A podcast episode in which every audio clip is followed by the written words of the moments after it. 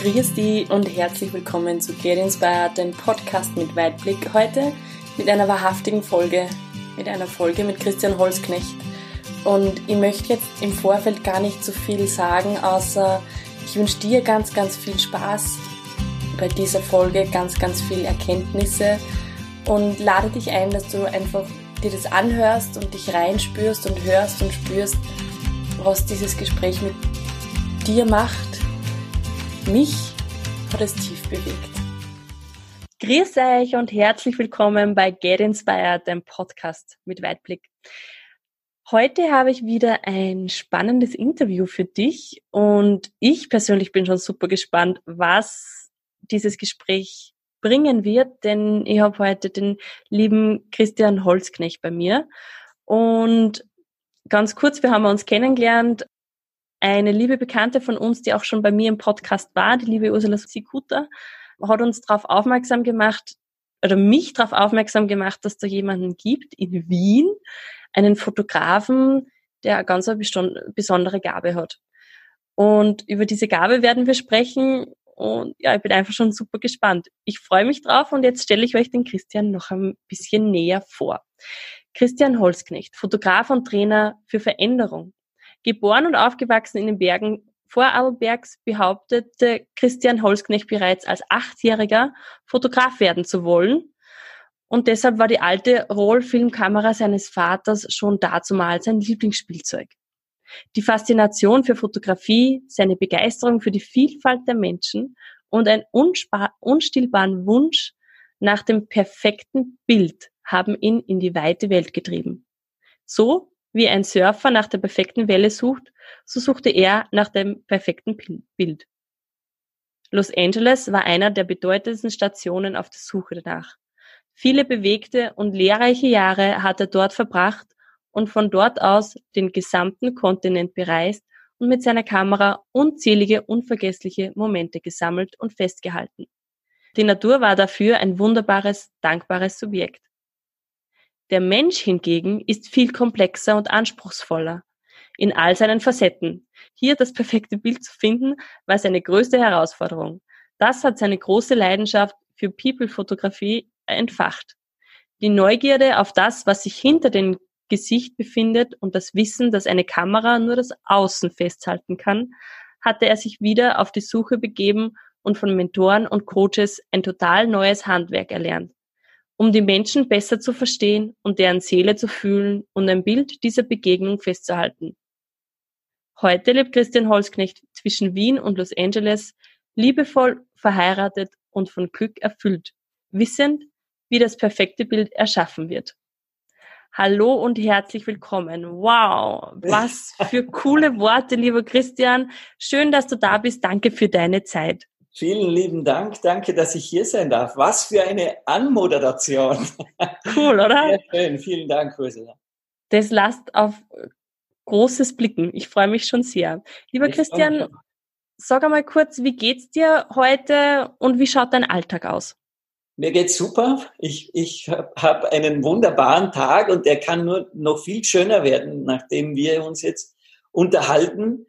Ähm, Alltag ist bei mir ähm, kann ich, also ich habe gar nicht so richtig Alltag, weil Alltag erwarten die Menschen, es ist immer dasselbe. Wenn ich denn etwas vielleicht gleich machen würde, ist es so die Morgenroutine. Also mhm. ich stehe meistens auf und mache unmittelbar danach 20 Minuten eine Meditation und das nach Zen, das ich mir beibringen lassen habe. Ich habe das erlernen dürfen von einem Zen-Meister. Mhm. Und das ist für mich so die, die Ressource. Also da, da, da mache ich für mich so den Tag klar und zwar emotional gesehen. Mhm. Also die To-Dos, die sind sowieso da. Da können wir auch später dann noch drüber reden, was macht denn der Holzknecht eigentlich so? Super, super gerne. Ja. Für mich war aber immer irgendwo, für mich war es noch gefühlt zu unsicher, wie der Tag werden wird, wenn ich in der Früh nicht mich dafür entscheide. Also daher ist diese Idee gekommen, in der Früh klar zu machen, äh, wie will ich diesen Tag erleben, in welcher Emotion, glücklich oder unglücklich und mit Dramen oder Hochgefühl, mit einem perfekten Ergebnis oder schlechte Ergebnisse und so weiter.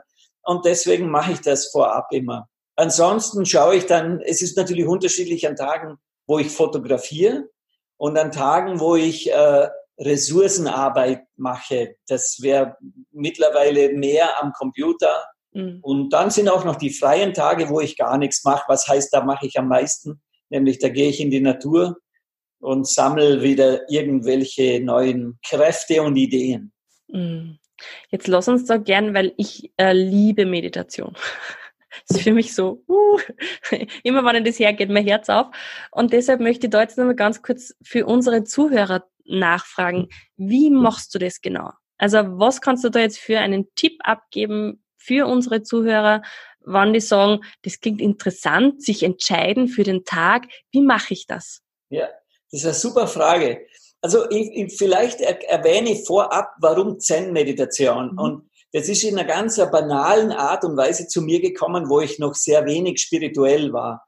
Und zwar habe ich gelesen in einem Artikel, dass man versucht hat, in Amerika so die erfolgreichsten Menschen zu analysieren und herauszufinden, was diese Menschen Gleiches tun. Mhm. So ein bisschen nach dem NLP-System, dann kann man sie modellieren und für sich das übernehmen. Und da war praktisch keine einzige Gleichheit, bis auf, dass sie alle meditiert haben. Und, das, und ich bis dorthin noch nicht. Also das habe ich bis dorthin zwar gekannt, aber war für mich völlig noch ohne Erfahrung, noch nie probiert.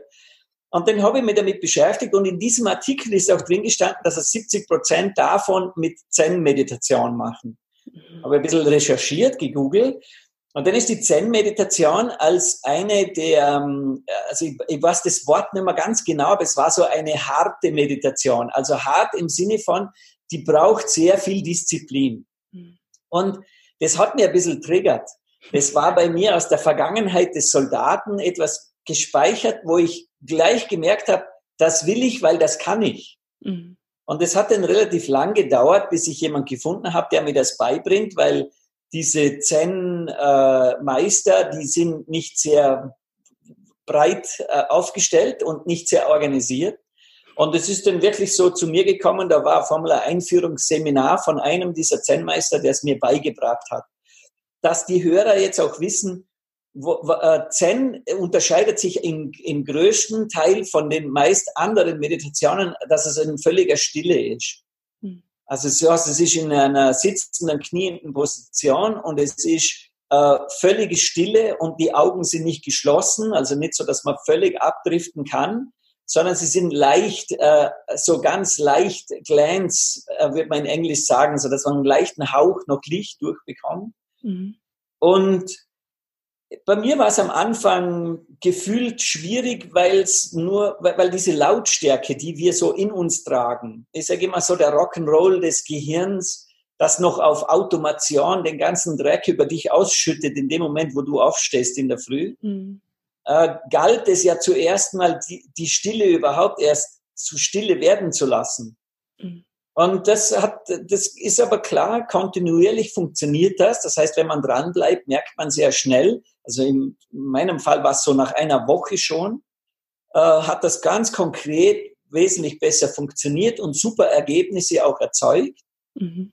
Und ich, ich, ich mache halt dort, es ist vielleicht ein kleines Ritual bei mir drinnen, weil ich mache so, was bei mir am besten funktioniert ist, kommt zuerst an, mhm. dann mache ich, gehe ich durch die Chakren durch. Mhm und, und äh, stelle mir die so richtig vor, wie ich sie der Reihe nach öffne und dann, wie ich das Gefühl habe, jetzt ist der ganze Kanal offen, dann verbinde ich mich mit dem Universum und das ist dann sozusagen für mich der Moment, wo ich sage, wie konkret ich diesen Tag haben will. Mhm. Und das ist jetzt sicher für manche Menschen schon etwas zu sehr in der Spiritualität. Ich sage nur schon jetzt als Tipp, lasst euch Zeit damit, denn ich war bis vor ein paar Jahren völlig unspirituell mhm. im Gegenlager sozusagen als Verstandsmensch. Nur was ich sehe, höre, rieche, fühle, glaube ich. Ne? Mhm. Und deswegen, das ist ein sehr, sehr, sehr cooles Tool. Mhm. Spannend. Das heißt, du, du gehst, Zen war ja für mich bis jetzt immer so, dass ich sage, ähm, komplette Gedankenstille oder versuchen, diese Gedankenlehre zu, zu ähm, auszudehnen, bist aber dann schon so, dass du sagst, du stellst dir Dinge vor. Im zweiten Teil, Im genau. zweiten Teil. Mhm. Der erste Teil ist für mich, also man, man sagt ja, dieses äh, Zen sei so schmerzlich, das kommt aus der Historie. Mhm. Denn früher hat der Zen-Meister, wenn man nicht pfeifen gerade da gesessen ist, mit einem Holzstock in den Rücken geschlagen. Und äh, da und die Idee dahinter war, dass man gesagt hat, wenn der Zen-Schüler es perfekt schafft, in diesen anderen Raum zu gehen, also in diesen leeren Raum, dann würde er den Schmerz des Stockes nicht spüren. Mhm. Und daher ist es ein bisschen, umso besser du das kannst, also dich einlassen auf dieses einfach nur Sein, weil das beschreibt Zen am besten, mhm. Sein, dann ist auch kein Schmerz, dann ist kein Verstand, dann sind keine Sorgen, keine Ängste möglich. Mhm. Und ich mache das eigentlich über Zählen, also da, das ist einfach, dass ich mit meinem Atem in eine Art äh, für, für mich ist so wie in die Tiefe gehen, also in meine mhm. eigene Tiefe reingehen. Und umso mehr ich da drin bin, umso mehr habe ich völlig zum Beispiel Raum und Zeit vergessen. Mhm. Und das, was du ansprichst danach, wenn ich sage, ich verbinde mich mit dem Universum, das ist eigentlich mehr so, äh, dass ich mich wieder zurückhole, aber mhm. klar mache, was ich aus dieser Energie heraus jetzt mit in den Tag nehmen mag. Wow, super spannend. cool. Ähm, Jetzt ist es äh, äh, spannender Einstieg gewesen, würde ich jetzt mal sagen. Lieber Christian, du bist ja Fotograf. Du hast gesagt, du möchtest im, im, hast im Kindesalter schon gesagt, du möchtest Fotograf werden und kommst aus Vorarlberg. Ähm, dann war da in der Anmoderation Los Angeles drinnen. Jetzt bin ich einfach so neugierig auf deine Geschichte. Lass uns da mal reingehen. Wie war deine Kindheit in Vorarlberg? ich, ich, ich war so ein typisches äh, Bergsteigerkind. Also mein Vater, Zollbeamter von Beruf, aber ein, begnadeter Bergsteiger in seiner Freizeit. Er ist ein gebürtiger Stubaier, ein Tiroler. Mhm. Und meine Mutter aus dem Bregenzer Wald. Also die waren beide zwei ländlich, bäuerlich aufgewachsen, inmitten der Natur. Und ich auch. Also meine Kindheit war völlig in der Natur. Wir waren nur draußen. Ich war ein schlechter Schüler, also das kann man mit Fug und Recht behaupten, weil das hat sich gar nie geändert bei mir. Und das hat aber für mich sehr viel Lebensbewandtnis danach gehabt. Also heute, wenn ich äh, von der Bühne spreche oder mit Lehrern arbeite, zehre ich sehr stark von dieser Erfahrung, dass es gar nicht notwendig war, dort irgendwas zu sein, weil mhm. alles, was ich danach in irgendeiner Form wertvoll einsetzen konnte, sowieso von teilweise ganz woanders hergekommen ist. Ne? Mhm. Und um wieder auf Vorarlberg zurückzugehen, ich war, ich, ich wollte tatsächlich so früh schon Fotograf werden, habe aber dann, mittlerweile betrachte ich es als ein Glück, keine Lehrstelle bekommen, weil das bei uns nicht gab. Also mhm. es gab nur einen Maschinenbetrieb. Und da hat mein Vater dann äh, in seiner netten Art und Weise gesagt, du kannst dir ja aussuchen zwischen Elektriker und Schlosser. Somit, du hast ja die Wahl. Dass du nicht ganz schlecht fühlst. Ne? Und dann bin ich Elektriker geworden. Das kam mir zu dem damaligen Zeitpunkt elitärer vor. Und dann aber habe ich mit dem ersten Lehrgeld, das waren 1300 Schilling, im, im ersten Monat vom ersten Lehrjahr habe ich mir damit eine Kameraausrüstung gekauft. Hm. Und so drei Wannen und die Chemikalien dazu. Und dann habe ich in Mamas, äh, in der, im Badezimmer habe ich über die Badewanne ein Brett gelegt und dort meine Fotos entwickelt. Ne? Das heißt, die Leidenschaft, dieses Brennen für die Fotografie hast du schon immer gehabt. Ja. Und also mir ist mit einer kleinen Begebenheit in Erinnerung gerufen worden, weil ich hätte mich nicht erinnert an diesen wohl offensichtlichen Vor, also dieses Happening, nämlich ich war auf einer Kunstausstellung eines Malers und das war ein Freund von meinem Vater. Und ich bin scheinbar als kleines Kind vor irgendeinem gezeichneten Porträt gestanden, so Bleistiftzeichnung, Porträt. Und der Maler sieht das und kommt her und möchte mit mir so quasi einen kindlichen Dialog führen und sagt, wie gefällt dir denn das? Und ich habe gesagt, naja, mir gefällt das super, nur was ich überhaupt nicht verstehe, ist, wieso würde ich einen Menschen malen, wenn ich ihn auch fotografieren kann, weil das geht ja viel schneller. Und der hat dann natürlich gelacht drüber, weil er sich denkt hat, stimmt. Und ich habe einfach schon diese Logik gehabt. Ne? Mhm. Und die Fotografie als solches ist aber auch relativ rasch klar geworden, für, ich habe niemals was anderes gemacht wie People-Fotografie. Hm. Das heißt, für mich war der Mensch der eigentliche Grund. Nur wusste ich das dazu mal nicht. Hm. Ich habe halt die Fotografie als eine Möglichkeit gesehen, mit Menschen nah sein zu können, aber auch hinschauen zu dürfen, aber auch in, in Kontakt zu sein, also davon zu lernen, zu zehren. Und das war mir gar nicht so bewusst. Das war aber erst dann später, wo ich gemerkt habe, es ist mir vollkommen wurscht, ob ich es im äh, Coaching mache oder in der Fotografie oder ob ich malen würde oder ob ich es einfach nur so mache, ohne irgend jetzt ein darstellendes Medium, aber einfach mit mich mit Menschen unterhalte, so wie jetzt mit dir, dann ist es völlig ähm, dasselbe für mich. Ne? Es war die Faszination Mensch, die mich das werden lassen hat, was ich heute bin. Und wie ist dann weitergegangen? Du hast gesagt, du hast die erste Lehrgeld hast du investiert. Wie ist dann weitergegangen bei dir? Also ich habe dann die Lehre fertig gemacht, weil das hat man natürlich gemacht am Land als braver Sohn. Und ich habe auch wirklich gefühlt, oft das Gefühl gehabt, ich mache das für meinen Vater, dass der halt mhm. stolz ist und nicht äh, Mozart. Und ich habe eine Woche nach der Gesellenprüfung kündigt. Zum damaligen Personalchef habe ich wohl äh, scherzhaft gesagt, ich gehe vielleicht zur Formel 1, weil er hat es Monate später meinem Vater erzählt und der hat es gar nicht so witzig gefunden. Aber was ich damit sagen wollte, ist, ich weiß nicht, was ich mache. Ich habe gesagt, mhm. ich weiß nicht, was ich mache. Ich weiß aber, dass ich das nicht mehr will, weil das habe ich mhm. jetzt abgeschlossen, erledigt und auf Wiederschauen. Und dann habe ich als Fotograf natürlich völlig keinen Platz gefunden. Mhm. Weil man muss sich vorstellen, zum damaligen Zeitpunkt war das ein äh, konzessioniertes Gewerbe. Das heißt, nur Meisterfotografen haben mhm. Fotograf sein dürfen. Es gab so eine Nische mit Pressefotografen, die haben aber kaum Geld bekommen, damit sie nur ihre Filme bezahlen konnten. Und mhm. so ist die Fotografie bei mir einfach als neben, es war so, früher hätte man gesagt, das ist mein Hobby und mein mhm. Beruf war halt eben was anderes. Ich bin dann Soldat geworden. Das war auch eigentlich nur aus einer Ermangelung von Möglichkeiten und Geld verdienen zu wollen, hat mir jemand den Tipp gegeben, geh zu den Vereinten Nationen, äh, die suchen immer und da kriegst du mehr Geld. Damit hätte ich mir dann eben die neue Möglichkeit, wieder Fotografie investieren zu können oder eben auch reisen zu können. Und gesagt, getan. Erster Einsatz. Ich äh, fliege nach Zypern, stehe am Antreteplatz. Vorgesehen war ich als Lkw-Fahrer, weil das beim Bundesheer mein, mein, mein Job war sozusagen. Und dann am Antreteplatz kommt irgendeiner der Wichtigen daher und sagt, wer von euch kann fotografieren? Und dann sind so 15 Hände hochgegangen und dann hat er gesagt, und wer von euch kann selber schwarz-weiß entwickeln und vergrößern? Und dann war nur noch meine Hand oben, weil ich der Einzige war, der sich das vorher selber beigebracht hat. Und dadurch bin ich der Fotograf der Vereinten Nationen geworden und das ja, dann auch sieben cool. Jahre lang geblieben. Wow. Genau. An der Stelle würde ich gerne nach meinem, wenn ich meine Mundart verwenden darf, sagen, Universum, du geile Sau. Weil das ist doch klasse, oder? Nämlich null Absicht, keine Erwartung. Ja. Und alles kommt zu dir, genauso in der Form, wie du es dir wünschen würdest. Hammermäßig.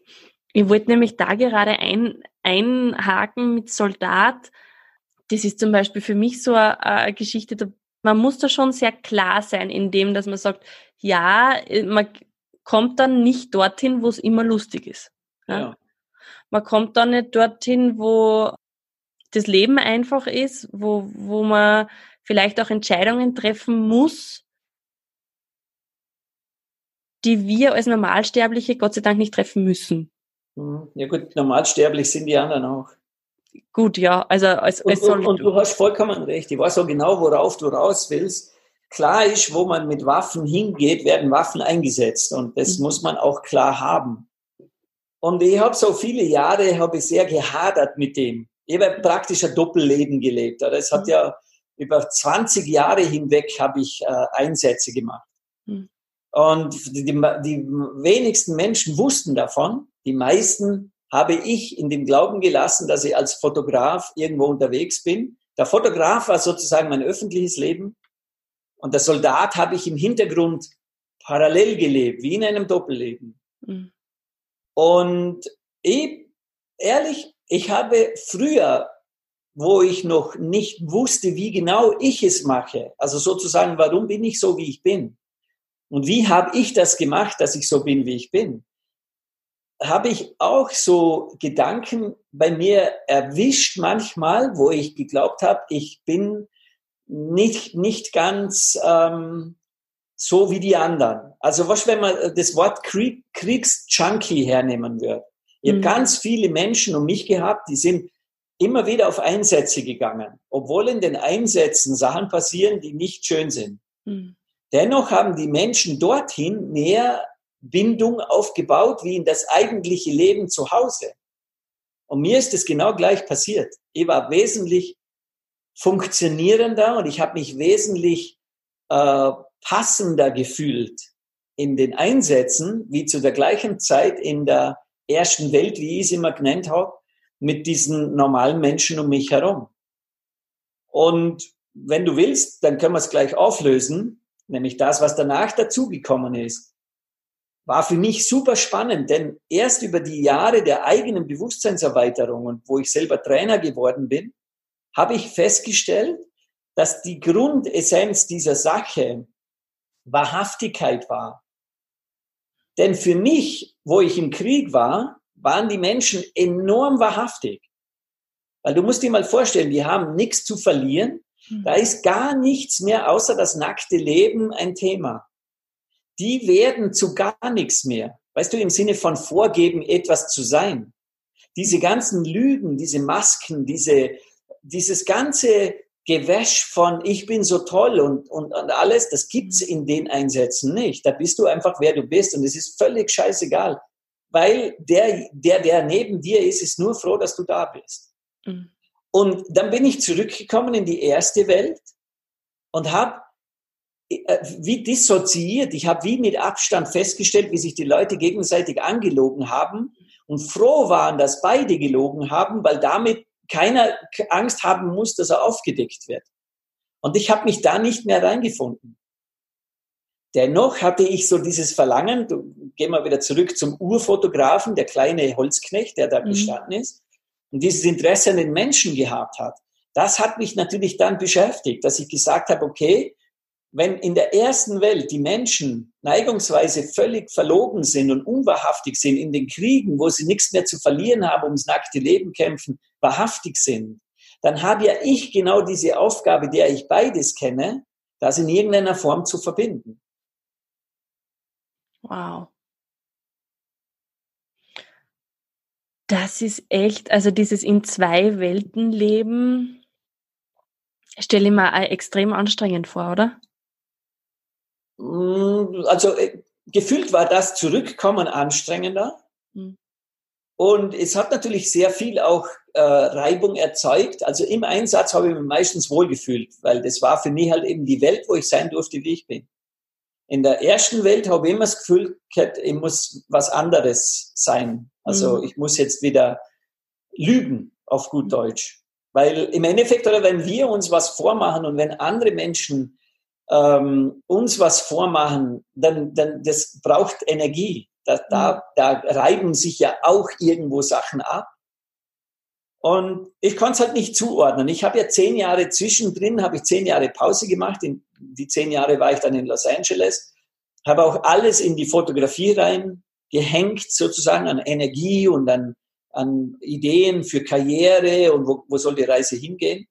Und dann ist einfach, es ist dann nicht gut gelaufen. Es war auch 2009 drüben diese Wirtschaftskrise mhm. so stark spürbar, wo eigentlich viele meiner Freunde völlig arbeitslos waren und äh, teilweise wieder zurück nach Hause gezogen sind, von wo sie auch immer hergekommen sind. Und ich habe dann auch 2009 wieder für fünf Jahre lang die Waffe wieder in die Hand genommen, anstatt die Kamera. Und so gesehen habe ich das gemacht bis ich 2000, also bis 2014. Ne? Das ist jetzt so gesehen erst fünf Jahre her. Das ist erst fünf Jahre her. Christian, darf ich da jetzt noch ein bisschen hineinhören in die, die, die Welt eines Soldaten? Weil bei mir hast du ja ähm, dein Podcast mit Weitblick und da einen Einblick zu bekommen, finde ich natürlich super, super spannend während deinen Einsätzen, hast du jemals dir gedacht, was mache ich da eigentlich? Ja, klar.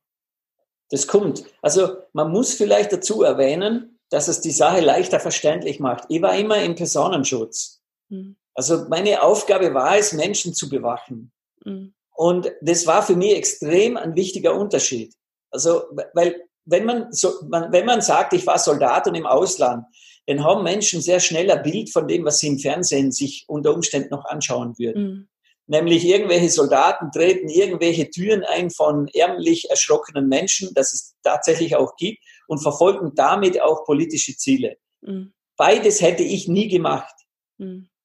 Und entstanden ist die Sache ja bei der Vereinten Nation als Fotograf. Da mhm. habe ich erstmal auch für mich lernen dürfen, wie äh, Politik gemacht wird. Nämlich meine Aufgabe war es, die Vereinten Nationen so zu zeigen, wie die Vereinten Nationen das gerne hat.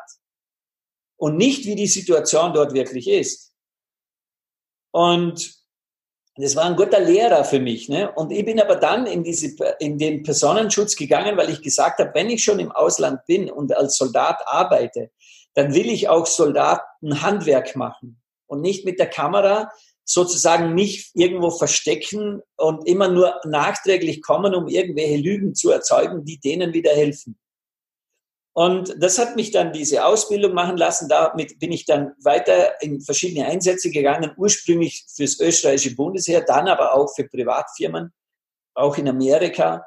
Und da ist es schon so gewesen, dass ich immer wieder mal einfach, wenn Sachen passiert sind oder wenn eben Sachen in, auf einen einwirken, von dem man einfach merkt, das ist schwer auszuhalten. Also das ist ja auch eine, ich meine, Soldaten machen es ja umgekehrt, ne? die, die verschließen sich, die, die, mhm. die machen sich hart nach mhm. außen hin und das, da war ich Spezialist. Ich, ich kannte das extrem super. Und ich kann aus heutiger Sicht sagen, und trotzdem geht immer was durch. Es kommt immer was drinnen an. Mhm. Und ich habe schon so, so Momente gehabt, das war bei mir eher so in die Richtung, dass ich gemerkt habe, es sind Menschen gestorben, das ist so im Krieg und dann setzt man sich natürlich damit auseinander, wie wäre es denn, wenn ich sterben würde? Und als mhm. Personenschützer stellst du ja das Leben von deiner Schutzperson über deines, was in sich schon mal sehr, sehr unlogisch ist für Verstandsmenschen. Verstehst du, ich kenne diese Leute gar nicht. Hm. Aber ich habe für diese Leute mein Leben riskiert und habe das auch gern getan, weil ich habe das mehr so bewertet, dass ich gesagt habe, ich habe eine Fähigkeit, ihn zu beschützen und er könnte sich selbst nicht beschützen. Hm. Also mache ich das. Und mein Erfolg war ja auch relativ rasch da, nämlich wenn der am Abend seine zwei Mädchen in den Schlaf küssen konnte, dann wusste ich, dass ich das richtig gemacht habe. Also das war auch sehr ähm, äh, äh, sich wertvoll fühlen lassen. Ne? Das war sehr wertschätzend mhm. in den meisten Fällen. Und der Rest, also wenn ich, weil aus, aus heutiger Sicht rückwirkend betrachtet, habe ich einfach keinen Weg gefunden, in der ersten Welt leben zu können. Mhm. Und nur deswegen habe ich so viele Jahre in diesen Schauplätzen verbracht und auch mit dieser Tätigkeit, weil es war für mich etwas, wo ich wusste, dass dort für mich etwas einfach sich besser anfühlt und besser funktioniert, nämlich ich selber sein. Mhm. Und das ist krass, weißt du, so als Einstieg auch für Bewusstseinserweiterung. Wenn mich jemand fragt, wer bist denn du, dass du zu mir sprechen kannst? Weißt du, so dieser, dieser Buy-in, wenn Menschen wissen wollen, wieso sollen sie denn uns überhaupt zuhören? Mhm. Dann sage ich dir, das ist genau dies, worauf ich raus will, weil, weil aus heutiger Sicht, wo ich eben diese zwei Welten habe, kann ich sehr, sehr viel daraus den Menschen wieder geben, dass sie für sich selber schauen können, ob sie vielleicht neigungsweise gleiche Konzepte leben würden, die sie nicht leben müssen. Mhm. Und nur weil ich ja nicht wusste, wie man das ändert, ist es heute eben möglich. Heute kann man sich das Wissen aneignen, wie man diese Sachen ändert. Und das ist mein Tun, ne? dass ich sage, das, das will ich. Deswegen sage ich, ich bin Trainer für Veränderung, weil das will ich mit Menschen üben können.